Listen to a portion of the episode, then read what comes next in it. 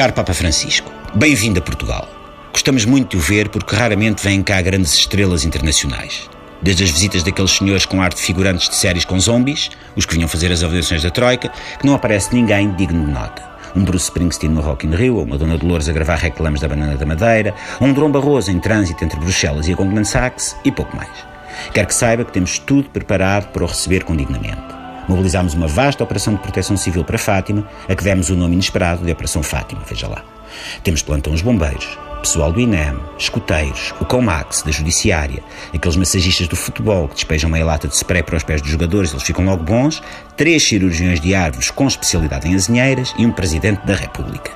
O Presidente Marcelo vai alternar o comando dos bombeiros com escapadelas românticas a lar de idosos de Orém para beber bagaço com as velhotas. Ainda em termos de segurança, fizemos avançar o chefe Jubomir, aquele que faz uma imitação muito boa do chefe Rams, a esfiar as batidas da Azai, às relotes de churros e farturas, e uma equipa de exorcistas de padres transmontanos para deitar água benta para cima do E. coli e de outros agentes demoníacos das bifanas ao serviço das gastroenterites. Eu sei que Sua Santidade só a terra hoje, mas eu quero desde já assinalar que os benefícios da sua presença já se fazem notar. Não é que dizem que Portugal pode finalmente limpar o Festival da Eurovisão? Milagre. É uma pena que o seu Papa não tenha cá vindo na altura do playback do Carlos Paião. Isso é que tinha sido. Mas também gosto muito do Salvador Sobral. O rapaz parece que está a levar vacinas de sarampo quando canta, dá-lhe uns arrepios ou o que é, mas tem uma voz muito linda e uma barba alenhadora da floresta do Bussaco que contrasta com aqueles metrosexuais todos da concorrência. Era simpático se desse uma palavrinha aos seus superiores lá de cima a ver se o rapaz ganha mesmo. Outro milagre que está para acontecer é o Benfica ganhar o campeonato. Eu percebo muito pouco de bola, mas parece que é um fenómeno de tal maneira raro que nunca tinha acontecido. A explicação parece-me óbvia. É mais um sinal de que basta o anúncio da presença do seu Papa para arrebentarem prodígios do entroncamento por todo o país. Como o déficit de 2% ou não ter aparecido nenhum banco esta semana para ser resgatado. Milagre! Até demos tolerância de ponta ao Ministro das Finanças, veja lá. Papa Francisco.